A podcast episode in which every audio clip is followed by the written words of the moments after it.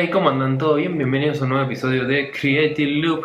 ¿Qué onda? ¿Todo bien? ¿Todo piola? ¿Todo correcto? Espero que anden muy bien esta semana. Y estoy acá generando, generando contenidos. Seguramente ya te quemé la cabeza en todos los episodios diciéndote que me sigas en arroba tomen the rocks en Instagram y en Twitter para poder seguir la charla por ahí básicamente. Y, y nada, eso. Quería arrancar el episodio de hoy con una noticia que salió de un profesor de la Universidad de Buenos Aires. Te cuento, si no sos de Argentina, es una de las universidades nacionales más grandes de toda Argentina, eh, es un profesor de física que sacó un video, tiene un canal de YouTube que habla sobre física, como nada, explicando tal vez conceptos para gente que, que lo pueda ver directamente desde ahí. Y en la universidad se armó bastante lío, donde decían que él no podía subir ese contenido, que algunos profesores se habían enojado con él por eso. Me pone un poco triste que en este país a los creadores de contenido se los trate de esa manera, como que, que nada, no sé, como que se lo ve como algo raro, como que siempre no hay, no hay banca para la gente que crea contenidos y la verdad, nada, eso, quería comentarlo con ustedes.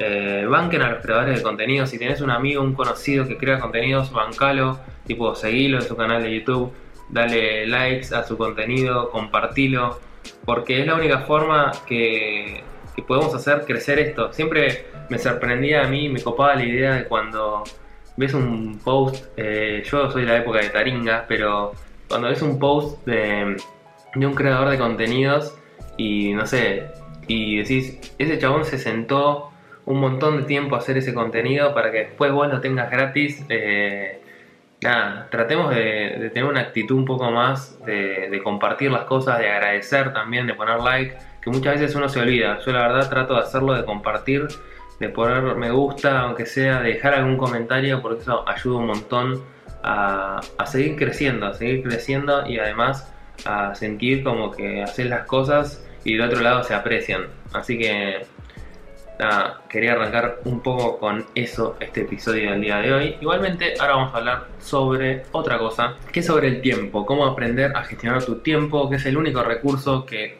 todos tenemos y es invaluable. Incluso la otra vez veía en Netflix un documental que es como unas charlas con Bill Gates.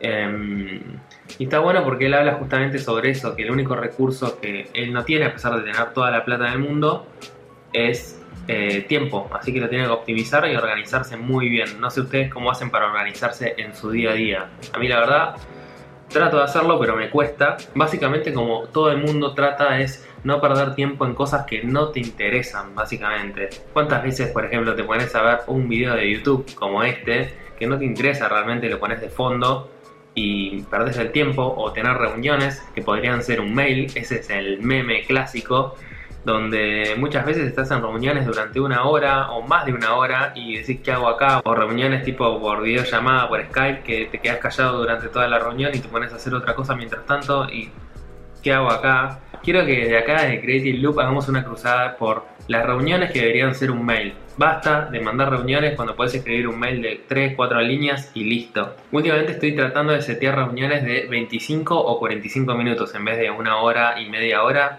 no sé, lo siento como que teniendo ese tiempo un poquito más acotado ya en la cabeza psicológicamente, y acá seguramente va a saltar algún psicólogo en los comentarios, pero no importa. Em, aunque sea en la cabeza, te juega distinto que sean 25 en vez de media hora o 45 en vez de una hora. Y otra cosa que admiro muchísimo en la gente es la que sabe irse de los eventos sociales o de las reuniones a tiempo. A mí me cuesta muchísimo. Por eso es que en realidad prefiero llegar tarde directamente porque no sé irme temprano. Entonces cuando voy a algún evento, por ejemplo un cumpleaños, siempre llego tarde. Tipo, llego 15 o media hora más tarde, pero porque sé que después no sé cómo irme, o sea, me, da vergüenza, no sé cómo decir, bueno, listo, chao, o en las reuniones me cuesta mucho, es algo que tengo que ejercitar, así que si tenés algún tip, déjamelo acá abajo en los comentarios o mandame en arroba que es mi Instagram, o en Twitter un mensaje y decime cómo haces para irte a reuniones sociales sobre todo, que no tengo habilidades sociales, así que explíquenme y cuéntenme cómo hacen ustedes. Y otra cosa obviamente que nos roba el tiempo todos los fucking días son las redes sociales, Instagram, Twitter, ya sé que te dije que me sigas, pero no importa, seguime con responsabilidad, donde te quedas mirando historias, historias, historias todo el tiempo y yo te digo que te pongas en crisis y pienses, ¿realmente estoy siguiendo a la gente que tengo que seguir o quiero seguir? Porque a veces seguís por compromiso o a veces seguís porque, no sé por qué, para boludear básicamente o seguís a un montón de gente que no te dice nada y no te da ningún dato interesante ni, te, ni, hace, ni hace valer tu tiempo como consumidor. Entonces, lo que puedes hacer es, uno, dejar de seguir a esa gente, que sería lo mejor, lo más sano tal vez, pero está la opción 2, que seguramente muchas veces pasa que tenemos que seguir a gente por compromiso, y sí, shit happens, entonces directamente silencia, silencia historia, silencia contenido, y, nada, no veas ese contenido que, te hace perder tiempo y te hace quedarte no sé, 20 minutos más a la mañana en la cama cuando estás mirando el celular antes de despertarte. O te quedas como un zombie en el subte mirando el celular en vez de tal vez escuchar un podcast como Creative Loop. O no sé, escuchar música, no sé. Pero yo creo que las redes sociales son un gran tema, son como el karma de nuestra generación, que a la vez, o sea, es como tiene un lado positivo y un lado negativo.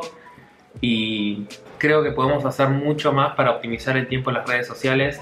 Creo que bueno, creo no, sí. El, iPhone tiene como una aplicación donde puedes ver tu consumo del celular, del tiempo que estás en cada aplicación. Está muy bueno.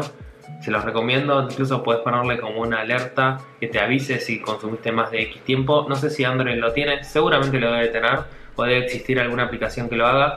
Así que nada, piensen un poco cómo se están gestionando su tiempo y las horas de su día a día para hacer realmente las cosas que ustedes quieren y las cosas que hacen que sean más productivos y puedan ocupar tiempo en cosas que realmente los completen, cosas que, que no sé, puede ser que no sea hacer algo productivo, pero que sea algo para vos, como calidad de vida para vos, para estar un rato con vos, irte a tomar un café, salir a caminar, hacer ejercicio, grabar un contenido que siempre estás pateando, que decís, che, bueno, quiero abrir un canal de YouTube, quiero hacer mi podcast, bueno, ponete a hacerlo. Bueno gente, hasta acá el video o el podcast o donde sea que lo estés mirando o escuchando esto el día de hoy.